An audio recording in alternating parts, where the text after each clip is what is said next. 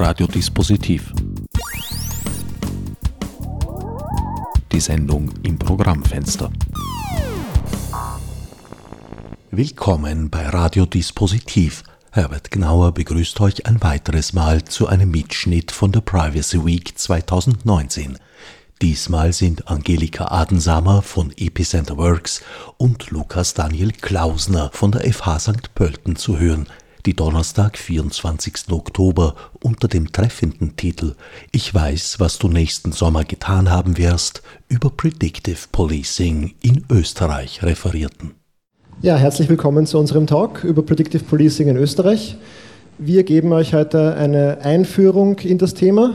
Wir, das sind Angelika Adensamer von der Grundrechts-NGO Epicenter Works. Sie ist dort Juristin und Kriminologin und äh, Lukas Daniel Klausner, Researcher am Institut für IT-Sicherheitsforschung an der FH St. Pölten.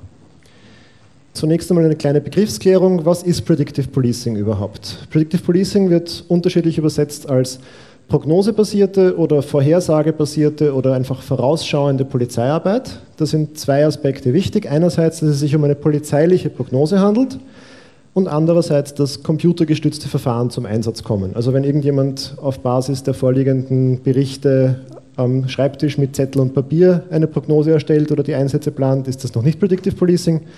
Wichtig ist, dass Algorithmen zum Einsatz kommen. Auf Basis dieser sehr allgemeinen Definition gibt es jetzt sehr unterschiedliche Ausprägungen, wie das alles ausgestaltet sein kann. Es gibt Predictive Policing mit Eingriff in subjektive Rechte wie zum Beispiel, wenn da bei Personenkontrollen durchgeführt werden auf Basis der Vorhersagen oder auch nur zum reinen Streifendienstmanagement. Es gibt Predictive Policing, wobei personenbezogene Daten verwendet werden. Es gibt welches, wo personenbezogene Daten nicht zum Einsatz kommen.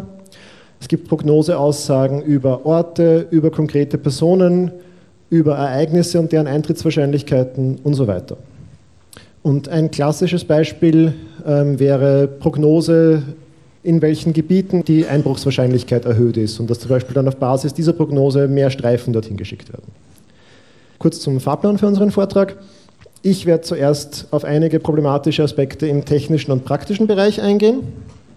Angelika wird dann über gesellschaftliche und politische Aspekte und insbesondere und ausführlich über die juristischen Fragen bei Predictive Policing erzählen. Dabei auch insbesondere über die Fluggastdatenspeicherung, kurz PNR. Ich gebe dann einen kurzen Überblick, was für Verfahren von Predictive Policing in Österreich bereits eingesetzt oder beforscht werden. Und am Schluss wird die Angelika dann noch ein Fazit aus unserem Vortrag ziehen. Gut, zur Technik. Das funktioniert jetzt ganz grob so. Da gibt es irgendwelche Daten, vorliegende Berichte, Anzeigen, gewisse äh, Auffälligkeiten in den Daten und äh, solche Daten werden dann irgendwo in ein Modell hineingefüttert und dieses Modell erstellt dann in irgendeiner Form Prognosen oder Aussagen und auf Basis derer wird dann in irgendeiner Form das polizeiliche Handeln angeleitet. Und am Schluss findet dann in irgendeiner Form Evaluierung oder Reflexion darüber statt, im Idealfall. Und jeder dieser drei Aspekte ist gleich mit mehreren Problemen behaftet. Ganz am Anfang bei den Daten. Da gibt es jetzt irgendwelche Daten. Die Daten sind nicht neutral, die bilden nicht die Realität ab, wie sie tatsächlich ist, sondern einen gewissen Ausschnitt. Ähm, ein Aspekt ist, dass die Polizei nicht immer rechtskonform und ideal handelt, sind auch nur Menschen, machen auch Fehler. Da gibt es den Begriff Dirty Policing für polizeiliches Handeln, das nicht rechtskonform ist oder am Rande der Legalität ist, das in irgendeiner Form diskriminierend ist, gewisse Gruppen anders behandelt und so weiter und so fort. Und in Analogie zu diesem Begriff des Dirty Policing gibt es auch den Begriff der Dirty Data. Das sind eben auf Basis von solchem Dirty Policing entstandene Daten. Die sind dann natürlich nicht neutral, weil ja schon die Diskriminierung in das Handeln der Polizei eingeflossen ist, das diese Daten erzeugt hat. Und ein anderer Aspekt, Stichwort Dunkelziffer, was man auch häufig in den Medien liest.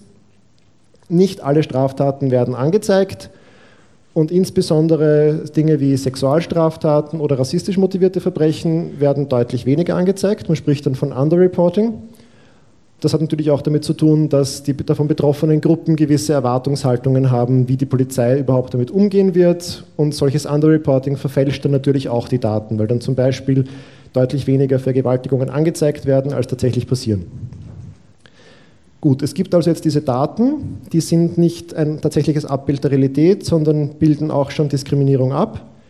da muss man irgendwie dagegen arbeiten, weil sonst reproduziert man die Diskriminierung und verstärkt sie sogar noch.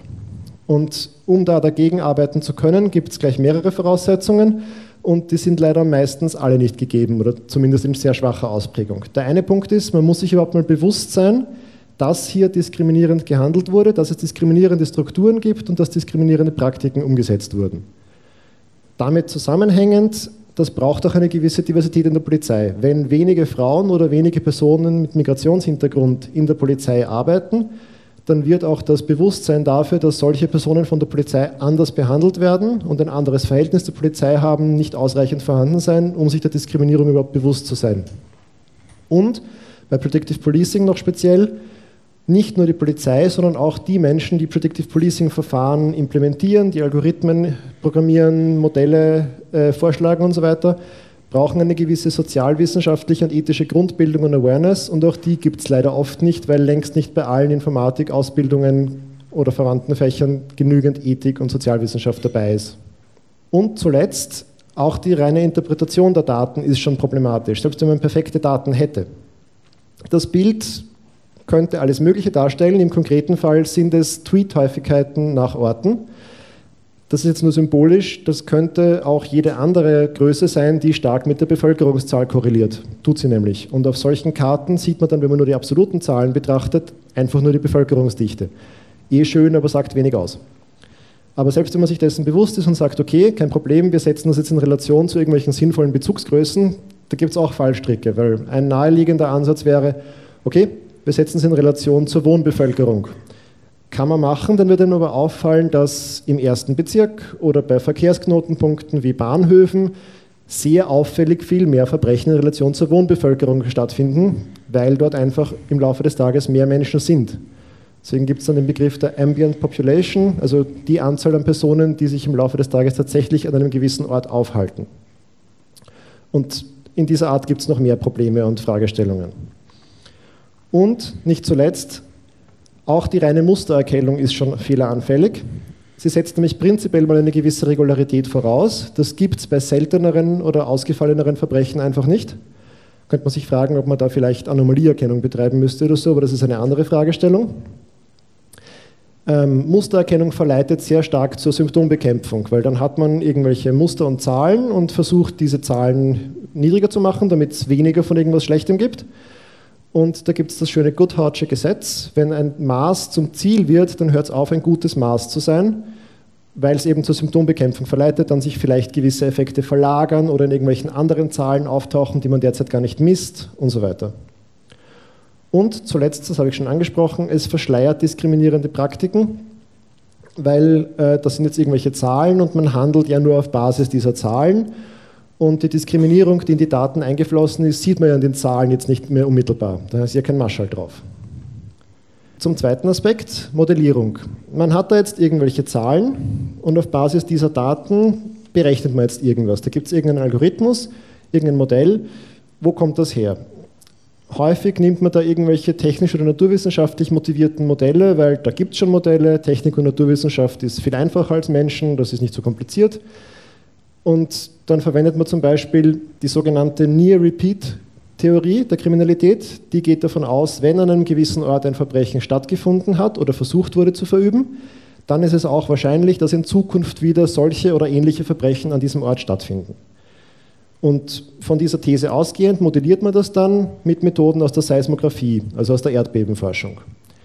Das kann man machen, aber dann muss man sich halt der Sachen bewusst sein, die man dabei ignoriert oder vereinfacht. Punkt 1 ist, man muss die Grundannahmen reflektieren, die man explizit getroffen hat. Das ist noch halbwegs machbar, da denken die Leute gelegentlich dran. Viel schwieriger ist, man muss auch ein Bewusstsein dafür haben, welche impliziten Annahmen man getroffen hat. Und das ist schon deutlich schwieriger. Und nachdem das oft ausbleibt oder nicht ausreichend erfolgt, gibt es dann sehr stark die Gefahr von Scheinobjektivität, weil man hat sich über die expliziten Annahmen Gedanken gemacht und die irgendwie für gut befunden und dann muss das ja schon passen, weil der Rest ist ja dann ordentlich durchgedacht und das ist dann neutral. Und vergisst halt die gesamten impliziten Annahmen, die halt aus unterschiedlichen Lebensrealitäten, Hintergründen herkommen. Wie vorher angesprochen, wenn weniger Frauen oder Personen mit Migrationshintergrund involviert sind im Prozess, dann werden deren Erfahrungen wahrscheinlich nicht einfließen und gewisse implizite Annahmen halt aus dem Blickwinkel eines weißen Mannes getroffen werden. und so weiter. Was auch so gut wie immer ausbleibt, sind Überlegungen zur soziologischen Methodik an sich. Wie gesagt, oft naturwissenschaftlich-technisch motivierte Modelle, da kennt man sich aus, die kann man rechnen, das gibt es schon fertig. Und die Leute, die das machen, weder auf der Polizeiseite noch auf der Programmiererinnenseite, haben im Normalfall eine ausführliche soziologische Grundbildung. Und nicht zuletzt kommt dazu, dass diese Modelle oft sehr, sehr einfach gestaltet sind und komplexere Effekte sehr im geringen Ausmaß überhaupt nur berücksichtigen. Das fängt schon an dabei, dass sie Rückkopplungseffekte nicht berücksichtigen. Das vorher genannte Modell aus der Seismographie berücksichtigt, berücksichtigt nicht die Rückkopplungseffekte, die das Handeln der Polizei selbst wieder auf die Kriminalität hat. Wenn ich an einen gewissen Ort mehr Streifen schicke, dann wird sich das Kriminalitätsverhalten in irgendeiner Form daran anpassen. Und ein anderer Aspekt, der ist schon ein bisschen technischer, aber er ist sehr wichtig unterschiedliche Elastizitäten. Das ist ein sehr äh, technischer Begriff dafür, dass unterschiedliche Bevölkerungsgruppen sehr unterschiedlich darauf reagieren, wie die Polizei handelt. Also Personen mit Migrationshintergrund reagieren anders aufs Poliziert werden als Personen ohne, Frauen anders als Männer und so weiter. Zuletzt Evaluierung. Die Personen, die Predictive Policing-Verfahren in der Polizei anwenden, haben im Normalfall weder den Einblick in die tatsächlich dahinter stattfindenden Prozesse, noch die Zeit, noch die Kenntnisse, das überhaupt zu hinterfragen und nachzuvollziehen. Für die ist das einfach eine Blackbox und es gibt kaum Transparenz für sie, wie diese Sachen zustande kommen. Dann, wie schon angesprochen, technischen Methoden wird gerne Objektivität und Neutralität zugeschrieben. Das sind ja nur Daten, wir geben da ja nur Algorithmen drüber, das ist ja alles neutral, weil das ist Technik und Technik ist gut. Und das verschleiert eben diskriminierende Praktiken, die in die Daten eingeflossen sind, das verschleiert das diskriminierende Handeln auf Basis dieser Daten und so weiter.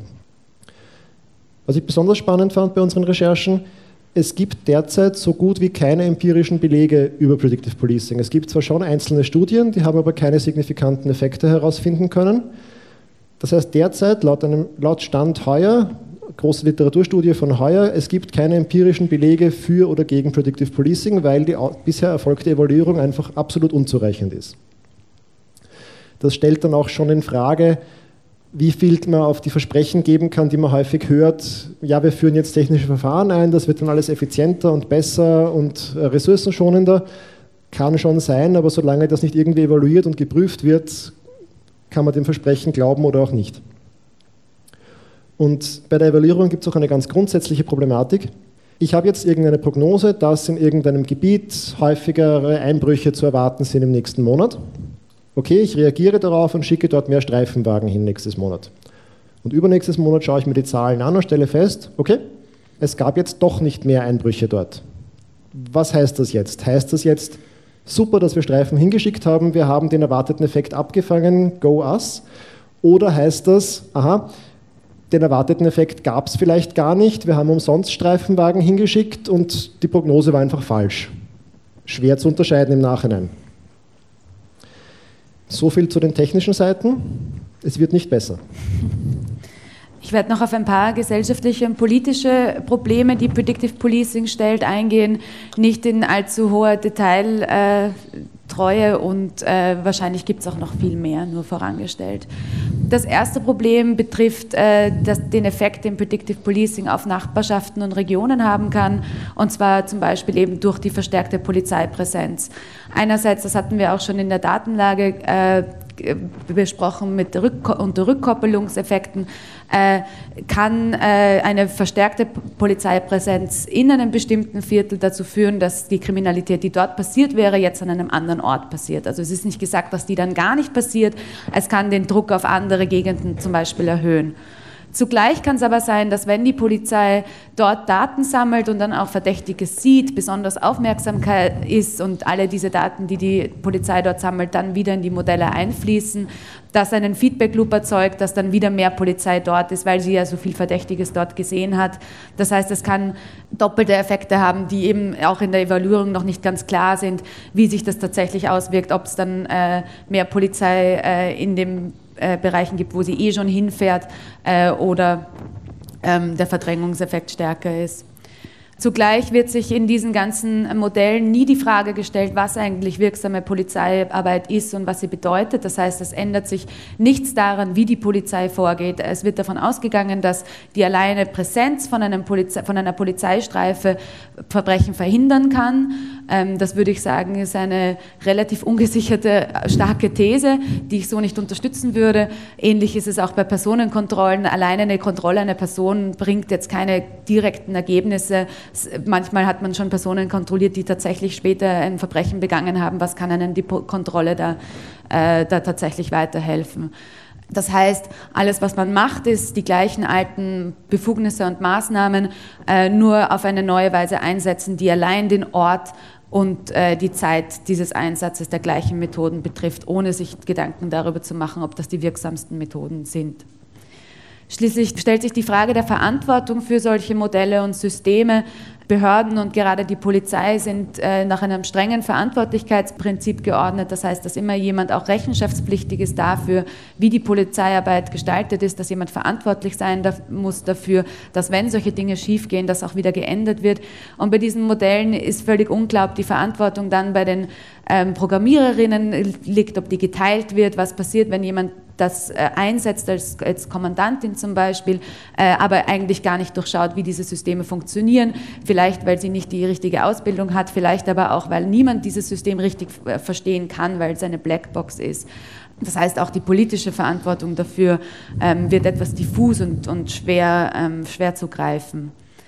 Besonders äh, problematisch ist diese Verteilung von Verantwortung, äh, die nicht mehr klar begriffen werden kann, dann auf diskriminierende Effekte wie wir schon gehört haben, ist das Datenmaterial, das in solche Modelle einfließt, oft diskriminierend und ebenso dann natürlich die Effekte, ähm, die jetzt so etwas hat äh, bei den Passenger Name Records, auf die ich später, auf die Fluggastdaten, auf die ich später noch zu sprechen kommen kann, kann es zum Beispiel sein, dass ein ausländisch klingender Name, dass Reiseziele, in die man nicht typischerweise auf Urlaub fliegt, vielleicht Kriegsgebiete und so weiter, ähm, einen Verdacht erzeugen können, auch wenn man dort einfach Familie hat und äh, dort ganz normal einfach hinfährt, um einen Geburtstag zu feiern oder so. Das kann diskriminierend wirken, zugleich aber in einer Situation, in der nicht ganz klar ist, wer dafür überhaupt verantwortlich ist. Und schließlich ein ganz grundlegendes Problem an voraussehender Polizeiarbeit ist, dass man in einen Bereich hineingeht, wo man schon im Vorhinein überwacht, ohne jeden Anlass. Teilweise ist das zwar auch ohne personenbezogene Daten, aber nicht immer, wie die, das Beispiel der Fluggastdaten zeigen wird.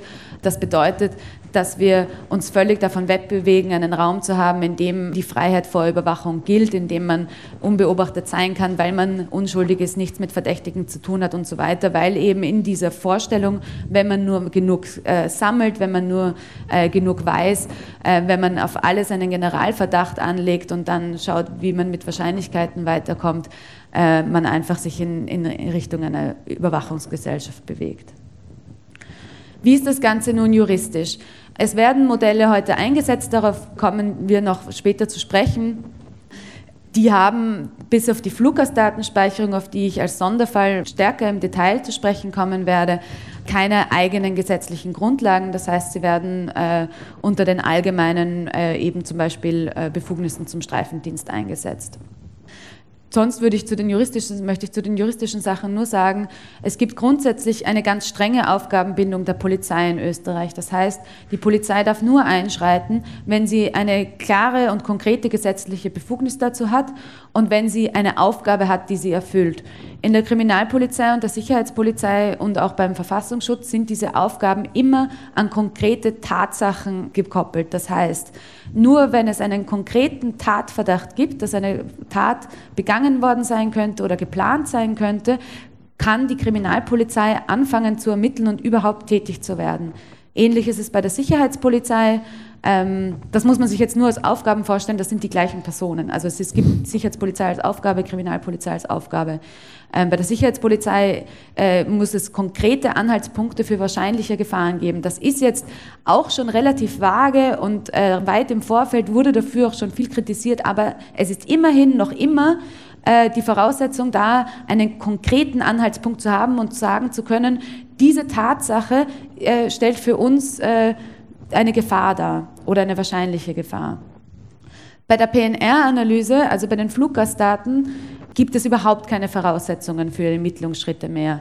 Und ich glaube, also ich würde deswegen die Fluggastdaten und das PNR-System als eine Form des Predictive Policings sehen. Ähm, das wird allgemein noch nicht unbedingt so analysiert. Also meistens ist Predictive Policing eben eine Streife zur Einbruchsprävention. Äh, ich glaube aber, dass dieses System auch definitiv Predictive Policing ist. Und da werden alle Daten von Flugpassagieren analysiert, ganz ohne weitere Voraussetzungen. Und ich halte das für einen massiven Paradigmenwechsel, jedenfalls für das österreichische System, wahrscheinlich auch für viele andere europäische Systeme. So etwas hat es in Österreich noch nicht gegeben.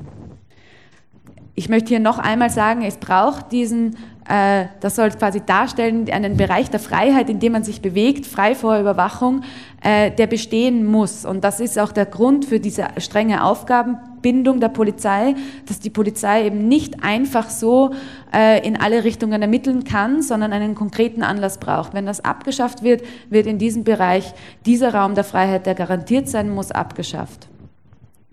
Worum geht es jetzt konkret zu dem schon öfter erwähnten PNR-System bei der Fluggastdatenspeicherung? Es gibt eine EU-Richtlinie, die alle EU-Mitgliedstaaten verpflichtet, dieses System einzuführen. Die Umsetzungsfrist war im Mai letzten Jahres und in Österreich wurde das PNR-Gesetz, äh, ist das PNR-Gesetz in Kraft seit äh, August letzten Jahres. Was sind Passenger Name Records genau? Das hier ist ein Passenger Name Record von mir. Äh, man sieht, äh, da ist das Datum eines Fluges, die Strecke, äh, die Informationen über die Buchung per Internet, die IP-Adresse, Zahlungsmittel, äh, meine Mailadresse, meine Telefonnummer, alles, was ich angeben musste, um den Flug zu buchen. Ähm, es gibt dann auch noch Sachen wie den Sitzplatz, äh, die Vorlieben für das Essen, Begleitung und so weiter. Hier ist nochmal die komplette Liste, das ist jetzt nicht gedacht, dass ihr das alles lest, aber das sind sozusagen die Punkte, die dort aufscheinen können.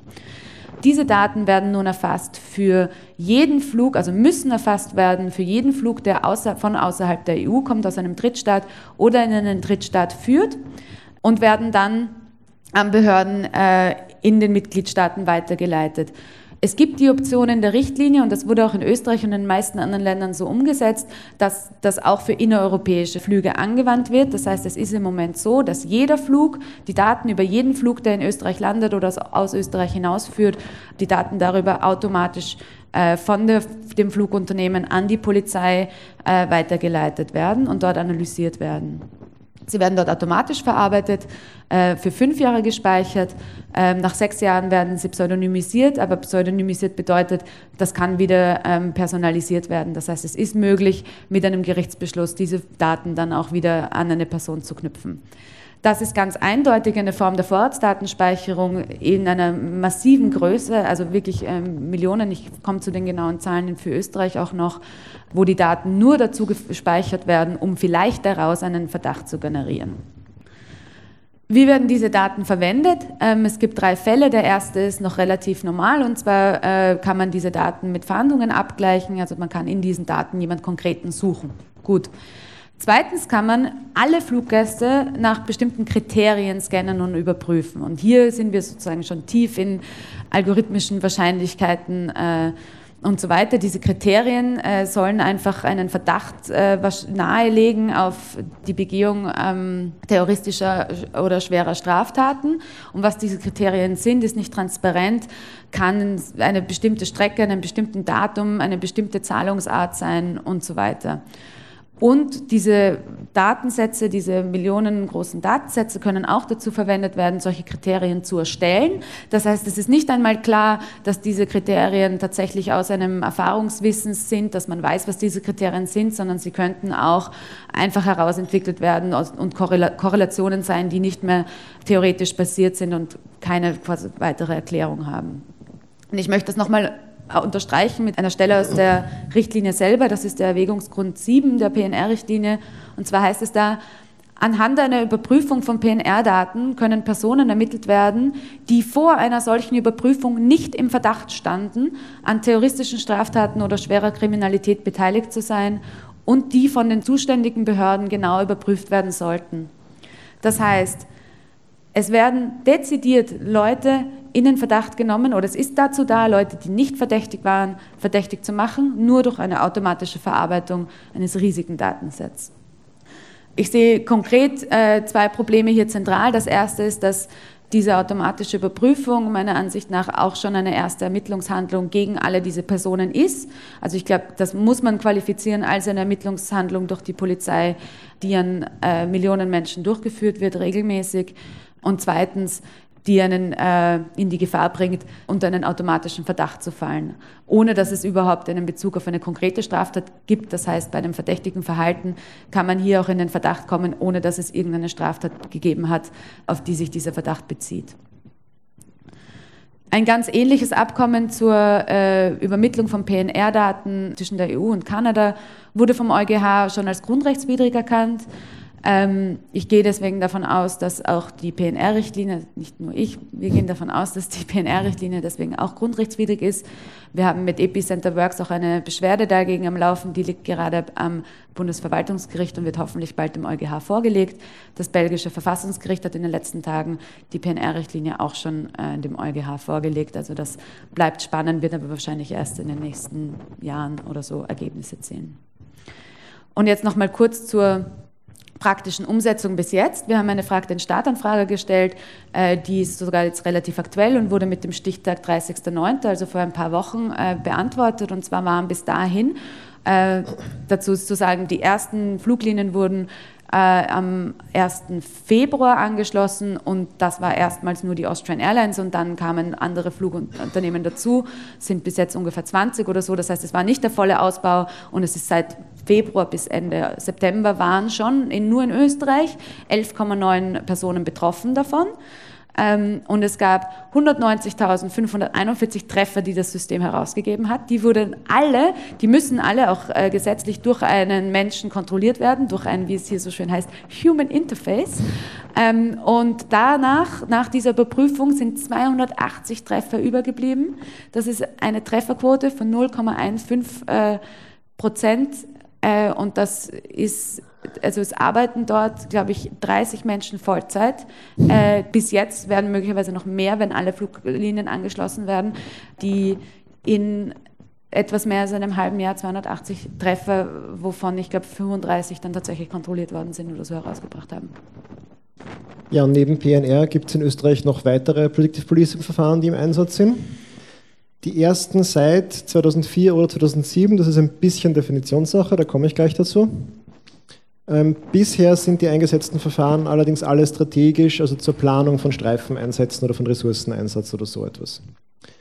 Das erste Verfahren ist nicht so wirklich Predictive Policing, ist der sogenannte Sicherheitsmonitor. Das ist eher eine Vorstufe zu Predictive Policing, weil noch keine Prognosen erstellt werden. Was das liefert, ist, es ermöglicht Polizistinnen die Abfrage von aktuellen Delikten, von Einsätzen, von Anzeigen und so weiter, um sich selbst halt aktiv ein Bild von der aktuellen Lage zu machen. Darauf aufbauend gibt es seit 2007 das Trend Monitoring System. Das erstellt jetzt erstmals Prognosen, und zwar Wochenprognosen für gewisse äh, Delikte auf Basis des Sicherheitsmonitors. Dann seit 2015 gibt es äh, zum ersten Mal Langzeitprognosen, und zwar im Kriminalitätsprognosemodell. Das erstellt regionale Vorhersagen für die Langzeitentwicklung von gewissen Deliktgruppen. Und vermutlich seit heuer, getestet wird das seit 2016 und laut, einer, laut der letzten öffentlichen Aussage von letztem Jahr soll das ab heuer im Regeleinsatz sein. Das ist das sogenannte Risk Terrain Modeling. Ähm, da geht es darum, dass Risikogebiete ermittelt werden für gewisse Verbrechen und zwar auf Basis öffentlicher Daten, also so Sachen wie Bevölkerungszahlen, Einkommensverteilung, Altbaudichte, Infrastruktur, Höhe der Mietkosten in einer gewissen Gegend und so, wird äh, geschätzt, wie hoch das Risiko für gewisse Delikte wie Einbrüche oder so ist. Ähm, wir haben auch eine Frag den Staat-Anfrage dazu gestellt im September laut der Eigenaussage des BMI wird derzeit ein Predictive Policing Verfahren verwendet, also eine Sache, die Sie Predictive Policing nennen. Welche von denen das jetzt ist, wissen wir nicht, weil das haben Sie nicht dazu gesagt. Und warum Sie die anderen Sachen nicht Predictive Policing nennen, weiß ich auch nicht. Vielleicht wissen Sie es auch nicht. Ähm, über die tatsächlich schon eingesetzten Dinge hinaus gibt es auch Forschung in diesem Bereich. Die meisten davon sind KIRAS-Projekte. KIRAS ist das österreichische Forschungsförderungsprogramm für Sicherheitsforschung. Da gab es einerseits das Projekt SIS4U, das wurde vom AIT geleitet, vom Austrian Institute of Technology. Das hat eine Plattform implementiert, die zur Einbruchsprävention dienen soll. Und zwar sowohl einerseits reine Aufklärung für Privatpersonen, was sie tun können, um ihre Wohnung einbruchs oder ihr Haus einbruchssicherer zu machen. Andererseits aber schon auch eine Aussage über die aktuelle Lage der Einbruchsgefahr. Dann gab es den sogenannten Austrian Crime Explorer, geleitet von der FH Joanneum. Das war auch mehr eine, eine Vorarbeit zu Predictive Policing. Ähm, das war eine Studie zu den regionalen Unterschieden und Auffälligkeiten in Kriminalitätsaufkommen. Das sollte die Basis liefern für weitere Arbeiten in diese Richtung auf regionalen Prognosen.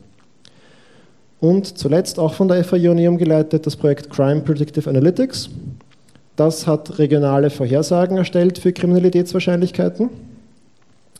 Ähm, laut einer Aussage des BMI wurde das Projekt in der Form nicht übernommen. Es ist aber, Zitat, in die Arbeit eingeflossen. Naheliegend wäre, dass das in irgendeiner Form das Kriminalitätsprognosemodell oder das Risk Terrain Modeling ermöglicht hat. Die aufgezählten Verfahren auf dieser Folie, PNR nicht, aber die auf dieser Folie aufgezählten Verfahren sind alle ohne Verwendung personenbezogener Daten. Das heißt, es findet kein Eingriff in das Recht auf Privatsphäre oder Datenschutz statt.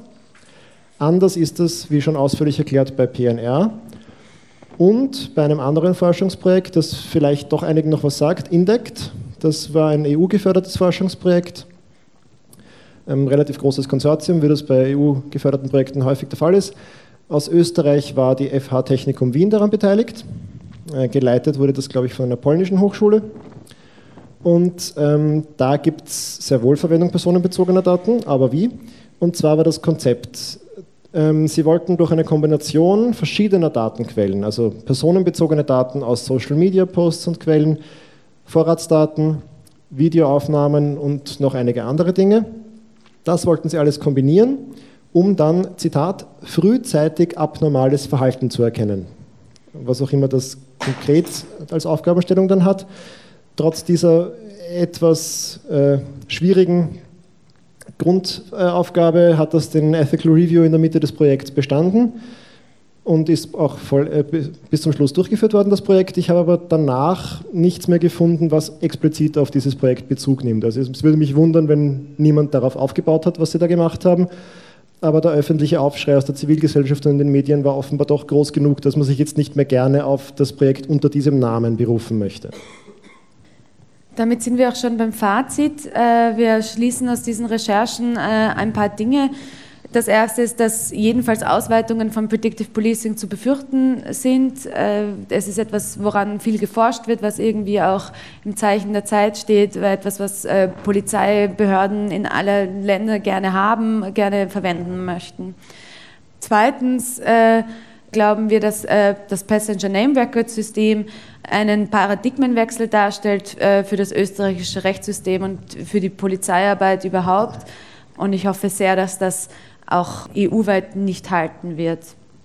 Und schließlich, als jetzt auch irgendwie mehr im Sinne von Forderungen, ein Raum der Freiheit vor Überwachung muss bestehen bleiben. Das heißt, äh, wir können nicht alles sammeln, um alles vorherzusehen. Das ist etwas, womit eine Gesellschaft sich abfinden muss, ganz abgesehen davon, dass sowieso nicht äh, sicher ist, dass diese Modelle äh, tatsächlich funktionieren. Jedenfalls muss eine freie Gesellschaft auf Dinge wie Predictive Policing verzichten. Wobei der Verzicht möglicherweise gar nicht so groß ist dazu gesagt, sondern wenn man Kriminalität bekämpfen möchte, dann muss man sich auch äh, über Lösungen gesellschaftlicher Probleme Gedanken machen und sollte sich eher Gedanken darüber machen, äh, wie Polizeimaßnahmen funktionieren, wie sinnvolle Prävention aussieht, statt einfach die Zeit, den Ort äh, von Maßnahmen durch teurere, größere, datenintensivere Systeme zu regeln. Äh, wer zu unseren äh, Thesen und Recherchen weiterlesen möchte, äh, wir haben dazu ein Paper geschrieben, das gerade erschienen ist im Juridikum 3 2019. Äh, man kann das auf Archive unter dem Link auch lesen. Und damit äh, sind wir auch schon bei möglichen Fragen, falls ihr welche habt. Danke. Also erstens mal vielen Dank für den Vortrag, war sehr interessant zuzuhören. Und ich würde mich gerne erkundigen, ob man persönlich irgendwas dazu beitragen kann, quasi, dass Predictive Policing jetzt nicht einen zu großen Ausmaß annimmt. Also, ich arbeite für den spendenfinanzierten Verein namens Epicenter Works, der sich dagegen einsetzt äh, und auch gegen alle möglichen Überwachungsgesetze. Das heißt, uns kann man folgen, unterstützen, mitmachen äh, und so weiter. Äh, und ganz konkret bei PNR kann man sogar selber Beschwerde führen. Man kann selber, wenn man geflogen ist, in den letzten sechs Monaten eine Datenauskunft machen und diese Beschwerde mitmachen. Ähm, und sonst würde ich wirklich sagen, ist es auch eine politische Frage. Also meine politische Forderung in der Hinsicht ist erstmal, also abgesehen davon, es ganz zu lassen, wäre auch, so etwas überhaupt nur zuzulassen, wenn es eigens gesetzlich geregelt ist. Also zu sagen, ihr könnt nicht einfach solche Sachen einführen äh, auf der Basis von allgemeinen Befugnissen, ohne das jemals demokratisch abgestimmt zu haben oder so. Also das, ich finde, da fehlt noch viel und ich finde es auch total wichtig, eben diese demokratische Debatte darüber zu haben und auch einzufordern, zu sagen, wenn so etwas passiert, muss das das Parlament entschieden haben oder muss, äh, kann das nicht einfach so von der Polizei kommen irgendwie. Ja.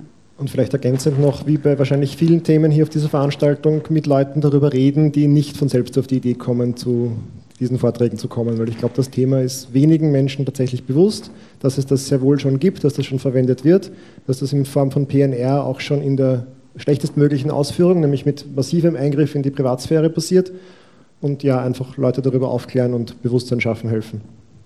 Mir ist noch eingefallen, dass bei den Handys, ja, also die Bewegungsdaten, ich glaube, ein halbes Jahr aufgehoben werden mit der Begründung, dass das für das Billing, äh, also für die, für die Abrechnung notwendig ist, dass aber äh, die Behörden auch Zugriff auf diese Daten haben. Also das ist ja, sind ja persönliche Daten, weil ähm, man weiß dann genau, wo ich mich bewege, wenn ich triff, wen ich angerufen habe, von wem ich angerufen wurde.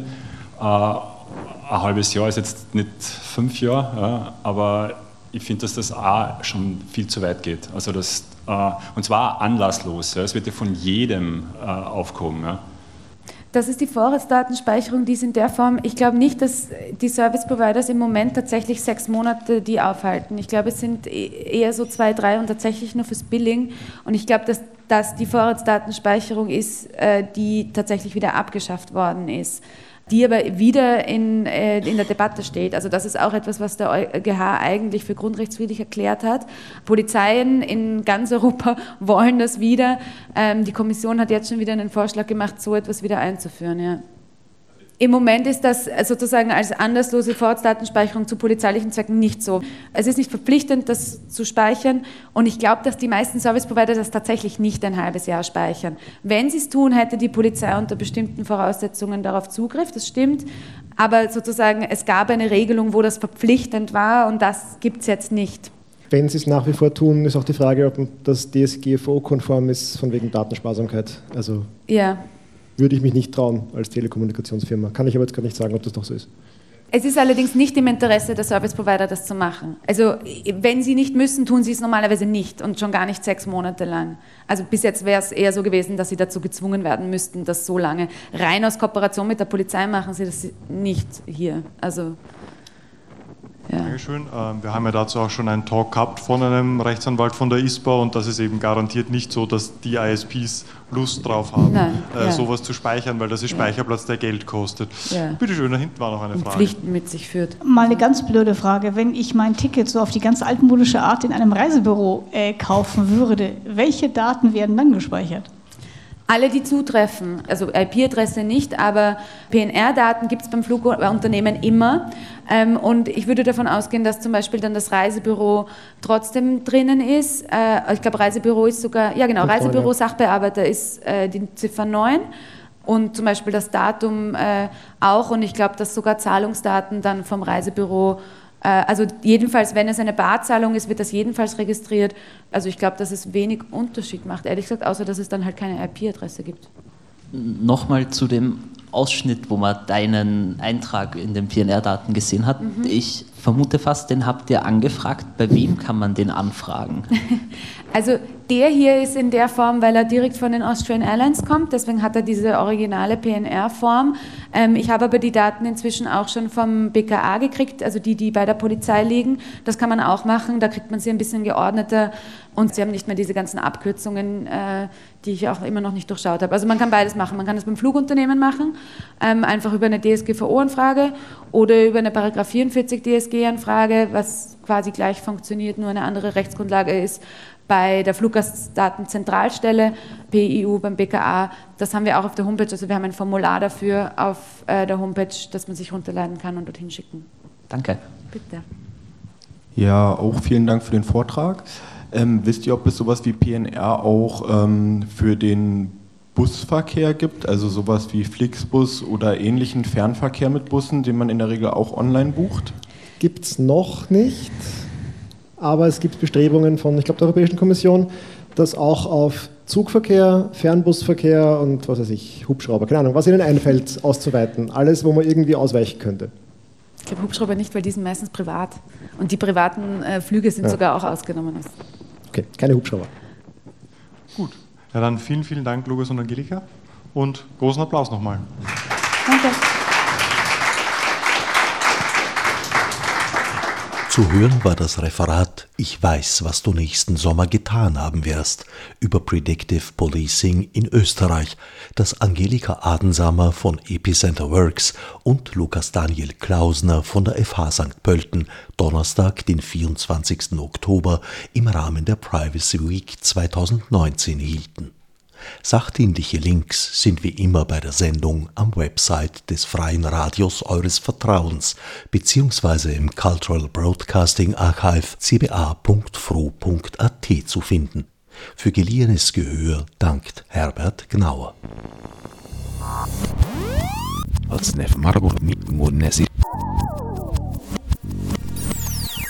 Fichte